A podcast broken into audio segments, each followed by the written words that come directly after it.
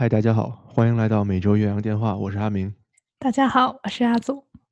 这周末我们波士顿现在天气一直都特别阴沉，弄得我心情也挺不好的。是这样，人的心情是会跟着天气走的。对你有没有觉得冬天会过得很困难？在这种隔离状态下，我觉得以往的冬天就已经，因为我觉得冬天非常长，而且你的位置比我更北，所以我觉得这边冬天是非常长，大概从十一月会到来年的四月呢。对呀，冬天你可以转转一些室内的活动嘛。哎，我去计划一下。嗯，计划计划，给我们大家展示展示。嗯，好。哎，对，还有关于咱们的 Podcast，上周我居然被两个人同时催更了，感觉还是挺不错的。是啊是啊，催更的感觉很好，对不对？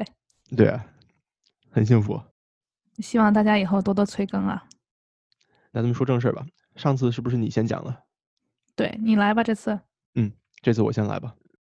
嗯，我今天给你讲的这个故事的标题叫做《呃，十九世纪美国黑店血腥班德家族》，怎么样？有没有兴趣？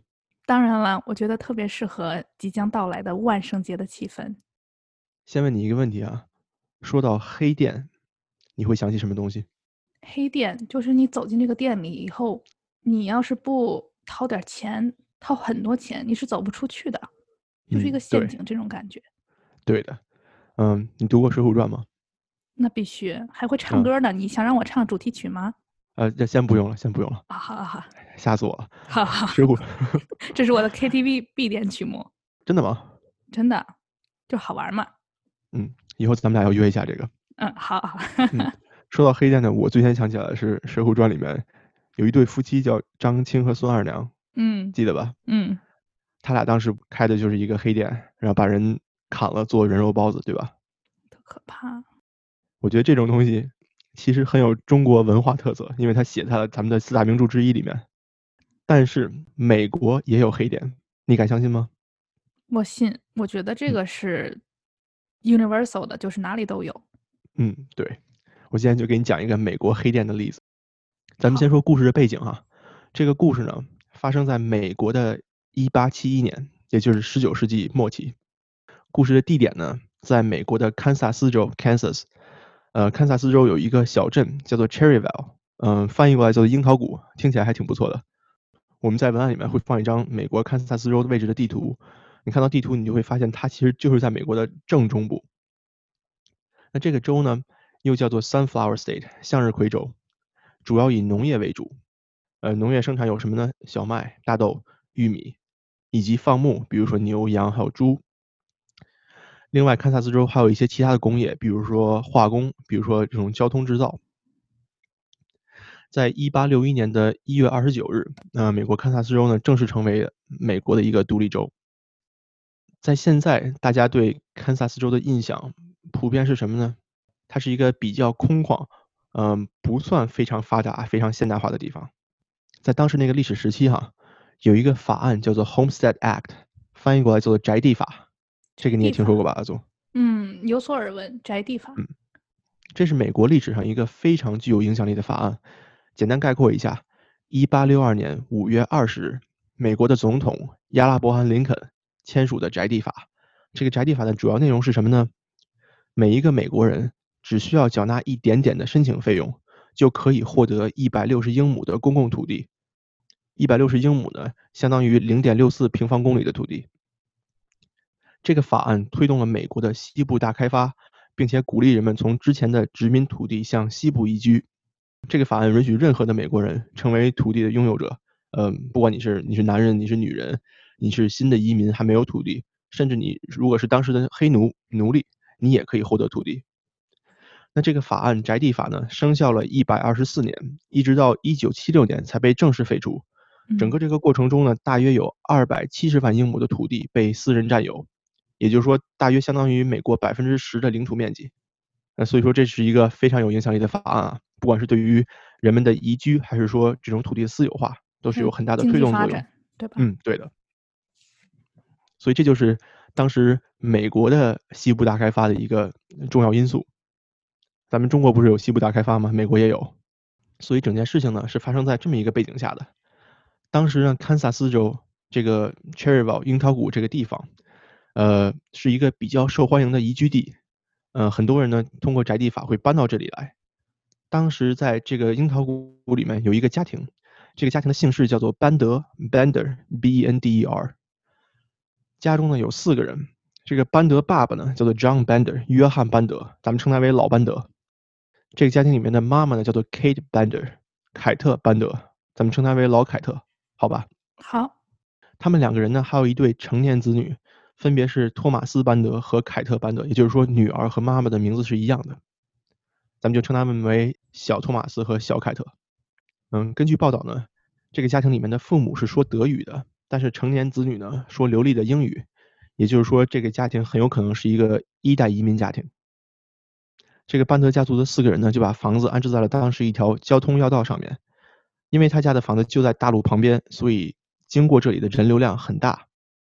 在那个时候哈，有一些人是自己或者带着一家人经过堪萨斯去西部定居的，有的呢是去参与西部大开发寻找机会，比如说淘金。嗯，但是在那个时候呢，一八七一年，你想想看，当时的社会是个什么样子？你看过西部电影吧？克林特·伊斯特伍德。嗯。嗯，你去西部一路走，有些人是骑马，有些人是坐马车，那还有些人很有可能就是步行。嗯，一路上呢也没有什么旅馆或者酒店，因为开发嘛，都是旅店、大车店，或者呢你也可以找一个谷仓、草垛，甚至野地去忍一宿，对吧？对，而且都离得非常远。嗯，对。所以在那个时候，如果你去参与西部大开发，这一路上是很危险的，饥寒交迫，有的人会饿死，有的人会冻死，有的人会得瘟疫，还有的人会迷路困死。而且在当时的社会呢，还有一个特点就是土匪特别多。咱们在西部片里面也看过，对吧？嗯，斗枪的那种的，骑马抢银行、抢火车、炸保险柜，对不对？对。对，总的来说呢，那个时候他的行路实际上是很危险的。所以咱们刚才说了哈。班德家族把房子建在了大道边上，人流量很大，所以呢，他们在自己的这个房子正中间挂了一条帆布，也就是说把房子隔成两半，嗯，改成了这种半客栈半私用的性质。帆布前面呢是一个小客栈加酒馆的形式，帆布后面是自己住的地方，有时候呢也可以留宿零星的客人。那么路过的人呢，可以停在他家的酒馆吃饭、喝水，给马匹喂饲料。也可以买酒、买烟、买枪支弹药，是这么一个地方。班德家族的妈妈和女儿，也就是老凯特和小凯特呢，据传闻哈，性格比较外向，非常好客，又时常向外鼓吹自己有通灵和疗伤的能力，就那个年代也比较迷信哈。对，所以呢，这个班德家族的客栈就非常受欢迎，尤其是单独走路的人。但是呢，在他们这个客栈建好以后呢，途经樱桃谷的旅行者就接二连三的失踪，与家人失去联系。人们一开始也没有发觉有什么不对，因为你都参与西部大开发嘛，所以不和家人联系啊，失踪个一阵子也很正常。但是人接二连三的失踪，嗯，大家就有一点点警觉了。咱们时间到了一八七二年，有一对姓罗切就 Launcher 的妇女在途经樱桃谷的时候失踪了。转过年来的一八七三年，这对失踪妇女的朋友也是堪萨斯本地人威廉约克医生 Dr. William York。前往樱桃谷寻找刚才我说的那对失踪的妇女。那么威廉医生呢，在下了火车以后也人间蒸发了。但是这个威廉医生的家族不简单，他有两个弟弟。第一个弟弟叫做 Colonel Edward York，上校爱德华约克是个军人。他第二个弟弟呢叫做 Alexander York，亚历山大约克。当时亚历山大呢是堪萨斯州的参议员。所以在威廉医生失踪以后呢，他的弟弟约克上校。组织了大约五十个人前往去调查，找他的哥哥威廉到底去哪，对吧？事儿大了。当查到班德家族的酒店的时候呢，据当时的报道说，班德家族的母亲，也就是老凯特，表现出了明显的紧张和语无伦次。嗯，整个班德家族的四个人呢，声称说威廉医生以及失踪的妇女一定是被印第安人袭击杀害了，并且还表示可以帮忙寻找。为什么会用这个印第安人袭击杀害别人这个借口呢？也是因为在当时哈，呃，美国这个土地上，那印第安人还没有被迁移的很厉害，所以呢，在那个时候，呃，土著印第安人以及后面移民的这些新美国人，他们之间的这种冲突也是很多的啊，经常会有呃移民杀害印第安人啊，印第安人反过来杀害这些新移民，所以这种情况是很常见的，尤其是在那个西部大开发的时候，很多土地呢还没有被开发，还都是原住民印第安人在上面住。对对对。所以这种对吧？这种印第安人杀害嗯旅行中的游客，这种情况还是比较常见的。嗯，咱们刚才说了哈，约克上校找到了班德家族的酒店，嗯，班德家族的人说他们不知道，没见过。嗯，那么在约克上校调查结束之后呢，樱桃谷的居民也聚在一起开会，因为他们觉得在这个地方失踪的人实在是太多了。开会之后，他们决定什么呢？决定搜查每一家的土地，来寻找失踪的人口的证据。那这个会议呢，班德家族的爸爸和儿子也参加了，但是由于当时天气条件非常的恶劣。所以这个搜查最后没有能够成型。后来呢，有的邻居就观察发现，自己家养的动物在饥饿的时候呢，都会跑到班德家族的土地上觅食。他们就觉得很好奇，好恐怖啊！嗯，于是邻居呢，对，就带着约克上校去班德家的旅店敲门。那这时候呢，发现班德家已经人去楼空了，班德家的四个人呢和马车都已经不见了。但是呢，旅店里的东西并没有全打包带走，还留下了一些衣服和物品。也就是说，很有可能他们是匆忙逃走的。于是呢，约克上校开始在房子里面搜。那班德家族的旅店，整个房子看起来都很正常，没有任何问题。但是当邻居们搜到帆布后面，也就是班德家人睡觉的地方的时候呢，他们闻到了一股气味。找来找去，发现地板下面有一个火把门。天呐！嗯，拉开火把门以后呢，恶臭就扑上来了。隐约的能看到火把门连通的地窖下面全都是雪。有的邻居呢就试图顺着火把门爬下去，但是因为实在受不了这个地窖的气味，嗯，最终没有能够到达下面。大家从房子里面出来以后，就决定，咱们先把班德家的这个房子旅店拆掉，再向下挖掘，挖到地窖。这是得有多大的这么一个地窖啊？嗯，对啊。所以呢，他们拆掉房子以后。在房子下面这个地基的位置就开始了挖掘，挖了很久，但是除了刚才提到的血腥和恶臭，以及一些沾血的衣服还有私人物品以外呢，并没有发现其他的东西。当然，这里面他们要找的其他的东西也就是尸体，对吧？所以啊，他们挖了地基以后呢，没有发现什么。那么约克上校就站在地基这个方位观察班德家的土地，呃，这么一观察就发现问题了。约克上校发现花园的位置哈。有一大片土地，类似是新翻过的，并且呢，好像这个位置的土还比旁边低了不少，像是被翻动起来以后哈，又努力的去压下去的样子。于是呢，大家又开始在花园的位置挖掘。嗯，一挖不要紧，第一具被挖出来的尸体就是之前失踪的威廉医生。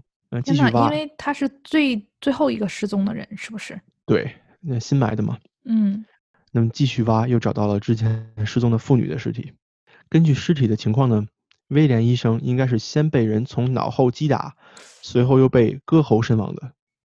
在这些其他的受害人之中呢，嗯，调查组的人也发现，有的人并没有发现致命的伤口，也就是说，很有可能是被活埋的。在整个的挖掘过程中，一共挖出了大约十具尸体。为什么说大约呢？因为各种报道的数据不一样。第二，也是因为它有的挖出来的也不太能够去判断到底是不是一具尸体还是几具尸体。明白这个意思吗？明白。嗯，因为那个时候也没有什么 DNA 测验，对吧？那在这些尸体被找到以后呢，调查的成员基本能够通过尸体的状态，以及一些目击者或者到过这个旅店的人的描述，能够还原整个这个犯罪的过程。啊，基本上是这样的哈。班德家族的人呢，不是每一个来旅店投诉的人都会杀害，但是呢，当他们确定了一个目标以后。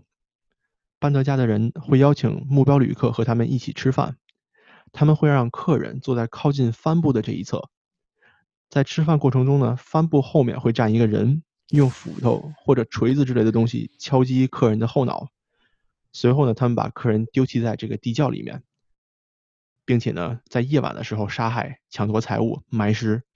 怎么会知道的这么详细呢？是因为有一些曾经路过班德旅店的客人告诉调查组。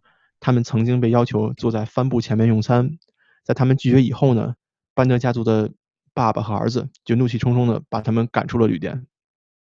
也有人说，他们看到过班德家的儿子从帆布后面拿着个锤子向他们冲过来。就是因为这些信息，所以调查组才能够还原整个他们行凶的经过。据报道，在所有的杀戮过程中，班德家的人呢，一共只得到了大约四千美金左右。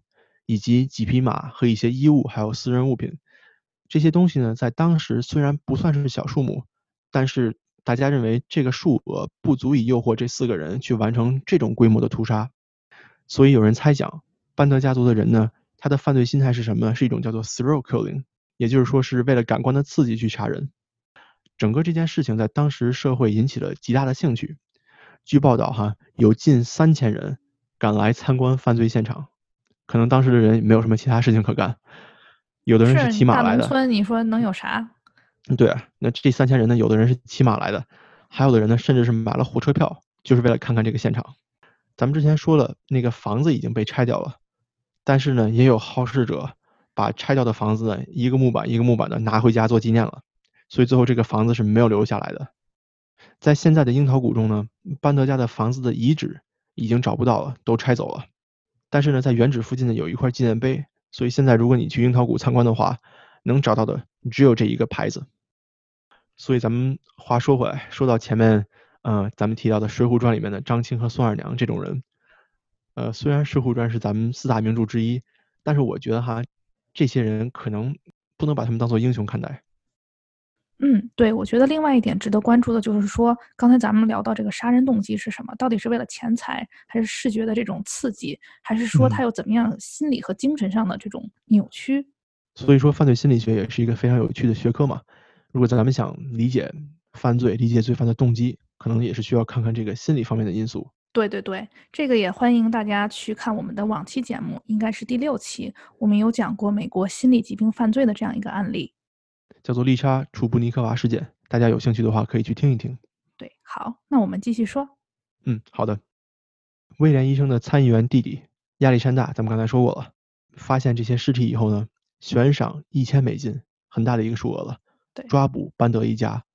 当时的堪萨斯州长也捐了两千美金作为赏金。在重赏之下呢，一直有人声称看到或者抓到了班德家族中的人。但是呢，后来被证实全是假新闻。在对班德家族的底细调查中呢，也发现这四个人其实不是有血缘关系的一家人。嗯，老凯特和小凯特，也就是妈妈和女儿，有可能是真的母女。但是这个班德爸爸，也就是老约翰，他和他的儿子托马斯是没有血缘关系的。而且班德也是一个假的姓氏。那往下我说一些未被证实的报道和传闻哈。嗯，天哪！有传闻说，这个班德爸爸老约翰是德国或者荷兰的移民，在移民美国之后呢，遇到了班德的妈妈和女儿老凯特和小凯特。这个班德的妈妈在此之前结过好多次婚，并且每次结婚之后，她的丈夫都是由于不明原因的死亡。又有传闻说，班德女儿小凯特和小托马斯这两个人其实是夫妻关系。在他们四个人跑了之后呢，据报道。班德的妈妈和女儿杀掉了其他人，并且侵吞了所有的财物。但是以上这些都是传闻，不能够被证实。另外一个不能证实这些传闻的原因是，直到今天也没有人知道班德家族的这四个人到底去了哪里，最后又有什么样的结局。他们最后也没有被抓住。所以整件事情虽然真实发生过，到现在也变成了一个未解谜案。我对整件事情有兴趣的，也是因为这个极端的案件。其实从一个很特殊的角度，也反映出了当时十九世纪美国社会的状态。你觉得是不是这样啊，阿祖？嗯，是是。嗯，尤其是在宅地法的实施、西部大开发以及南北战争爆发这个背景时期，呃，美国的社会发生了这么一件事情。这个类型的犯罪呢，在中国其实也有，而且发生在上个世纪八十年代，呃，一九八五年到一九八七年，咱们中国的陕西有一个人叫龙志民。这个哥们儿呢，伙同自己残障的妻子，呃，在自己的家杀了四十八个人，并且全埋在家里了。他的模式是这样的：当时很多农村赶集的时候，不是有劳务市场吗？嗯。比如说我是一个干力气活的人，对吧？哦，可以雇长工这种。对，是这样的。他呢就会去这些劳务市场，谎称说我要雇人，比如说修猪圈，比如说刷房，把这些人呢骗到他家，呃，住一晚上，杀害以后呢，再埋到自己家里。这个人做的这些案件被扒出来，也是因为有两个工人，呃，在当地的赶集的时候被杀害了，呃，这两个工人的家人来找，同时找到了龙志民他家里面，所以才引起了当地警察的注意。那他是什么动机呢？据我在网上了解哈，是一种受到过歧视的心理变态。这个龙志民呢，从小他身高比较矮，经常会受到人欺负。在上学的时候呢，也是因为没钱，所以中途就辍学了。而且在后来，因为呃家境不好，个人条件也不好，娶不到妻子，所以呢就在当地不得不娶了一个身体和智力有疾病的女人。所以他可能在这种长期的压抑过程中产生了心理变态，嗯，仇恨社会，所以才去杀人。而且和班德家族也很一样，他杀了这么多人。最后也就拿到了几百块钱。如果你真的需要钱的话，钱财真的不不是钱财，不是他们的重点，对吧？嗯，对，没错，没错。简单提一下，大家如果有兴趣的话呢，可以去关注一下中国的这个事件。咱们说回血腥班德家族的案件哈，我对这个案件的感受是什么呢？第一，虽然这是一个一百五十年以前的案件，那个时候的人们生活和思想好像跟现在非常的不同，但是你听这个故事的时候呢，你也没有觉得有什么很大的距离感。好像里面的人的行为和思考方式，在现在也可能存在，对吧？嗯。第二点呢，就是我觉得生活在现在的时代还是非常幸运的，因为科技的发展，咱们人与人之间的距离变得很近。像这种血腥家族的案件，我希望以后不再发生，也很有可能不会再发生了。好了，那以上呢就是十九世纪的美国黑店血腥班德家族，我讲完了。感谢阿明今天的分享。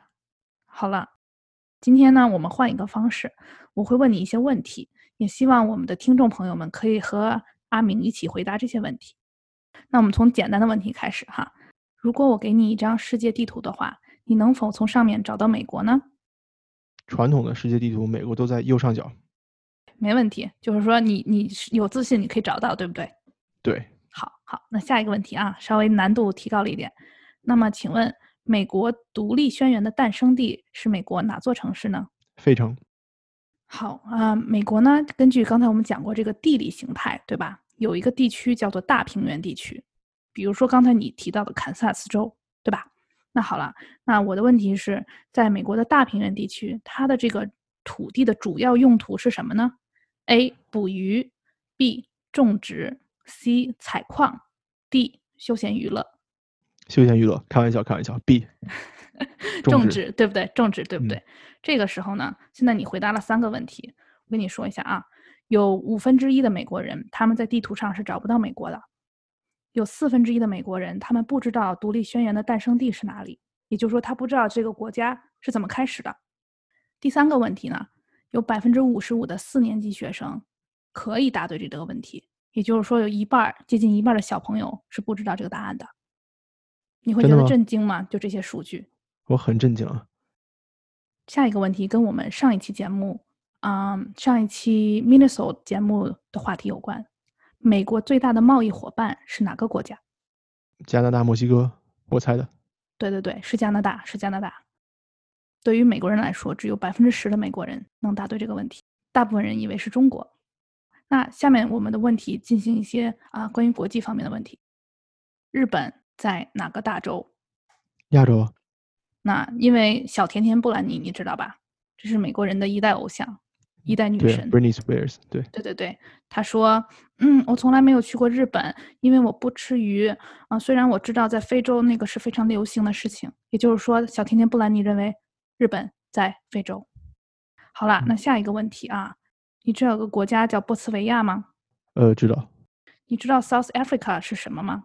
是一个国家，嗯，它的中文名叫南非。对，好了，那这是我们最近的一代这种名人，Kim Kardashian，这个卡戴珊，她有一次说说啊，我们现在在南非的波茨维亚，就是说她把这个南非混淆成了非洲，她认为南非是一个州。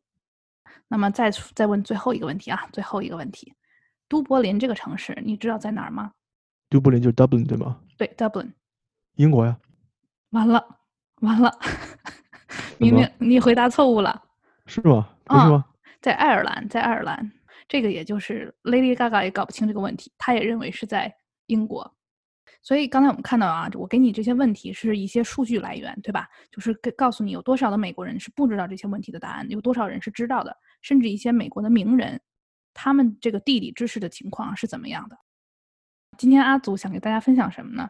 就是想探讨一下这个美国的这个地理教育的情况是怎么样的。为什么要从这里说起呢？因为我不知道阿明你知不知道，就是我是一直听到有这么一种人们的刻板印象也好，或者是一种这么传闻也好，就是说美国人地理很差这么一个概念。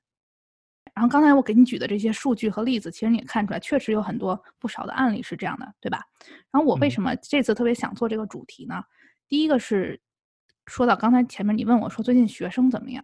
我跟你讲，我有一个十年级的学生，那天我们上课的时候就说起来一些啊，就是做一些活动嘛，然后就突然说起来 Washington D.C. 这个地方，然后我发现这个学生他真的不知道美国的首都在哪里，他是一个美国人，十年级他不知道美国的首都叫什么在哪里，甚至我跟。一些问一些国际学生，他们都是知道的，对吧？大家都知道 Washington D.C. 是这个美国的首都，所以这是一个我觉得是一种身边的案例吧，就是让你觉得说啊，他们真的不清楚到底是怎么回事。甚至我问一些初中的小朋友，问他们一些很简单的问题，我说波士顿在哪个州？他会给你什么威斯康星啊，什么 Washington，他会给你这种这种答案。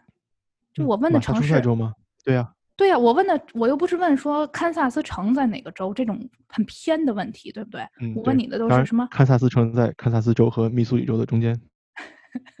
你真棒，明月，给你鼓昨天刚学到了，你真棒，特别好。对啊，所以我觉得这种东西就是你看咱们做这种啊了解美国社会吧这些文化的时候，咱们也需要去知道这些知识，对不对？如果说我不知道刚才咱们讲的故事在堪萨斯州，我不知道堪萨斯州在哪儿，那我对它这个地理地貌没有一个感觉，对不对？我不能说啊，血腥犯罪家族在堪萨斯州，然后我以为堪萨斯州跟 New York City 纽约城是一个类似的环境，那这个故事很多地方都不成立了，对不对？另外一个就是，你知道美国有一个很有名的节目叫 Jimmy Kimmel Live，叫吉米·坎摩尔直播秀吗？嗯，我知道，我特别喜欢那个主持人。嗯嗯嗯，他很有趣。是这样的啊，就是我大回头想看能不能给大家把这个视频也放上来。就是二零一八年七月的时候。他们在洛杉矶的街头做过一个采访，就是像刚才我问你的第一个问题一样，他们放了一张世界地图在上面，就是你说的比较传统意义啊，就最左边是这个非洲、欧洲这样，然后啊北美洲和南美洲在地图的最右边，中间是啊亚洲和太平洋这样一个地图。在这个世界地图上呢，你只能看到一些啊这些不同国家的形状。他们做的这个街头采访，就是问这些路人。请问你是否能在地图上指出任意一个国家？如果你去看这个视频，你就会发现，大部分美国人他们真的不知道，他们指不出任何一个国家。还有很多人，他就像刚才我跟你说小甜甜波兰尼一样，他指着非洲说这是南美洲。后来呢，在二零二零年的时候，嗯，美国有一个参议员，他叫 Ted Cruz，泰德·克鲁兹。我特别讨厌这个人，反华先锋。你知道他是哪个政党吗？他是共和党吗？对，Republican，他是共和党嘛。然后呢，他就可能不知道在哪里看到了这个二零一八年的视频，他就表示这是 Bernie Sanders，伯尼桑德斯的支持者才会做出的事情。也就是说，他从一个共和党人的角度在攻击这些民主党人士的支持者，就是说他们才会这样没有地理知识。我觉得这也挺搞笑的。所以这个节目呢也特别有意思。他们在二零二零年二月，也就是今年年初的时候，他们又重新去这个洛杉矶的街头又做了一次这个采访。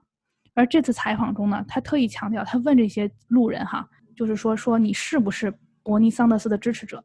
所以最后他们是问的所有路人都是非民主党人士，非伯尼桑德斯的支持者。那两年过去了，他们在同一个地方金光大道上面哈，还是很多路人。这个结果是什么呢？大部分人还是分不清南美洲和非洲，也分不清南非这个国家和非洲这个大洲的关系。然后，对于是否能在地图上指出任一个国家，他们的答案一般都是啊，不认识，不知道，不清楚，我真的不知道。就是你看完你会觉得还是那两个字：震惊。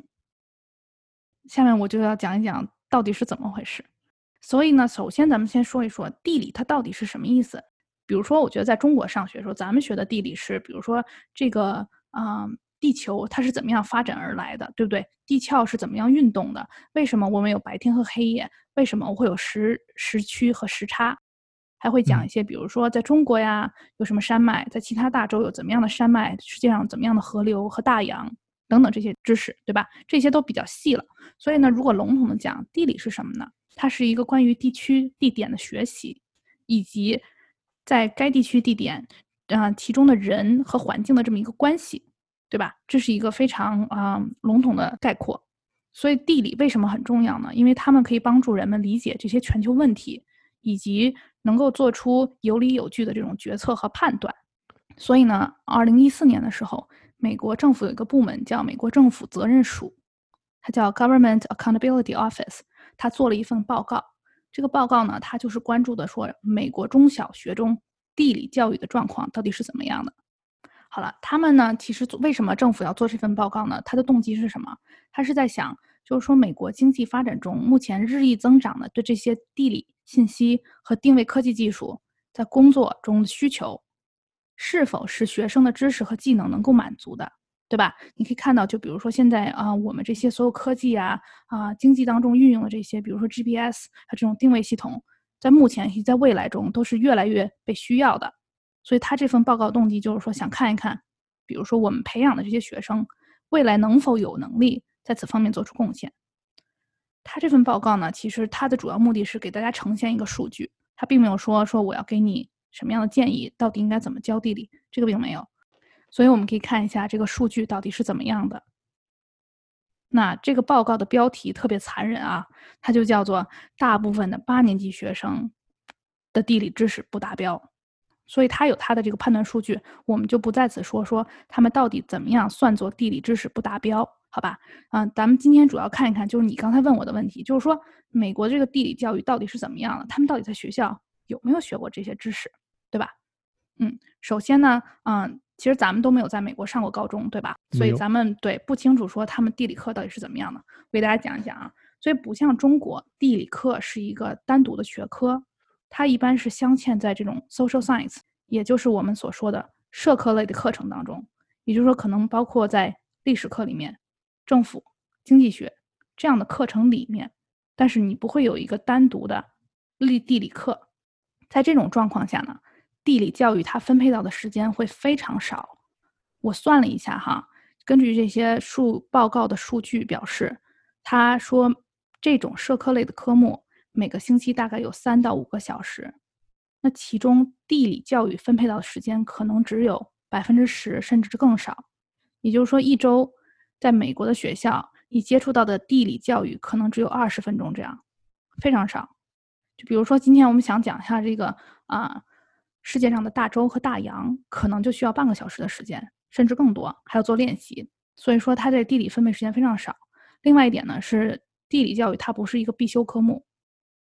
也就是说，在美国只有十七个州要求在初中必须上地理课，只有十个州要求在高中你一定要上地理课。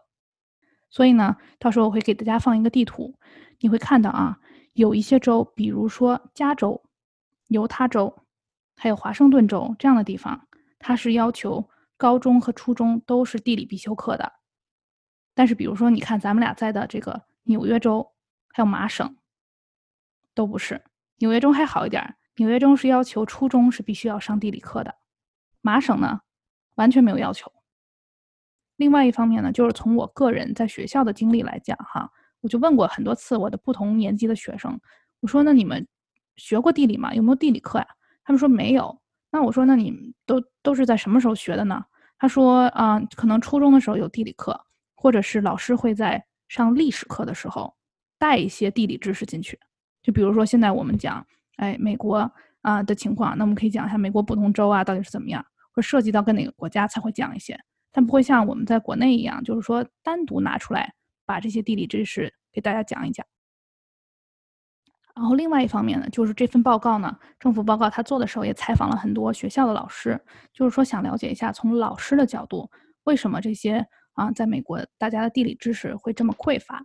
那老师说到的其中几点啊，我觉得比较重要就是说，嗯，对于老师培训来说，他们在此这方面得到的资源和培训也是非常少的。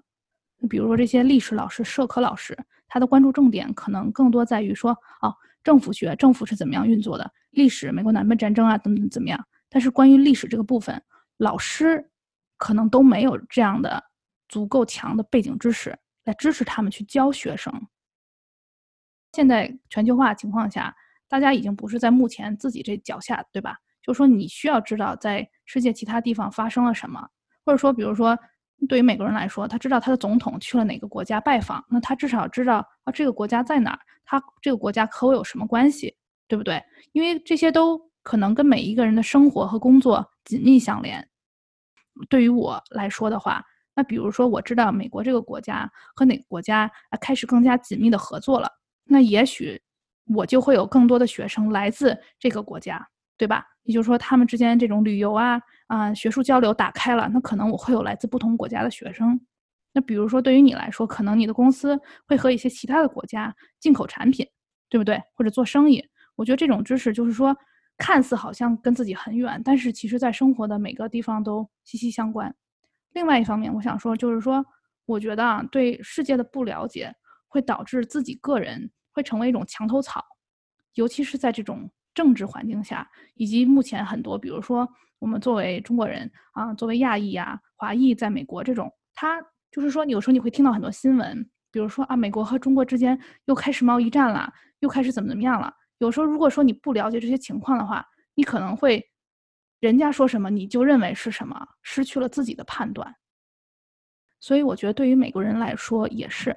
咱们上一期 Minnesota 有讲过，就是说目前的美国的工作环境是怎么样的，对吧？对于华裔和亚裔是怎么样一种啊状态，是否友好？我觉得很多都在于咱们也说过了，就说如果这些身边的本地人、美国人啊，他们是有一定的教育程度的，那么他们了解到底是怎么样一个情况，他不会因为这些一些政治导向型或者一些舆论导向型的新闻所影响。而影响自己的判断，他不会因为说啊你是中国人，所以我觉得你是怎么样。如果说他有一定的知识，他有一定的这种兴趣和动力去了解这个世界上不同各地在发生什么样的情况，世界不同的文化是什么样一个状况，那他就会有自己的判断，而不是一种就是说啊听风说风，就是人家说什么我就是什么，人家说什么我就信了这样一个概念。我觉得，尤其是今年哈，就是疫情的状况，还有一些，比如说，尤其是在咱们这个留学界啊，比如说在靠着工签在美国工作的人来说，很有一些很大的变化在签证上方面。我的个人角度想是，我觉得是一些舆论导向型，或者说是一些政治导向型的变化。你就你记不记得当初这些航班的事情？就中国说，哎呀，我们禁止了所有美国的航班，然后美国也立马表示说，我们也禁止所有去中国的航班。但是过了两天，他们就。啊，产生了一些协议，对吧？就开通了一些航班，所以很多这种作为其实可能跟老百姓关系有点远。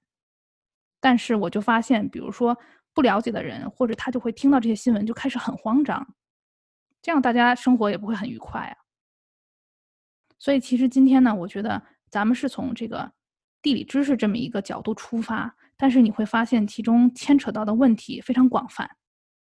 所以今天也是想和大家一起分享和讨论一下，这个地理教育到底和我们人的这个平常生活，以及我们在美国生活对于文化的了解有怎么样一个关系吧。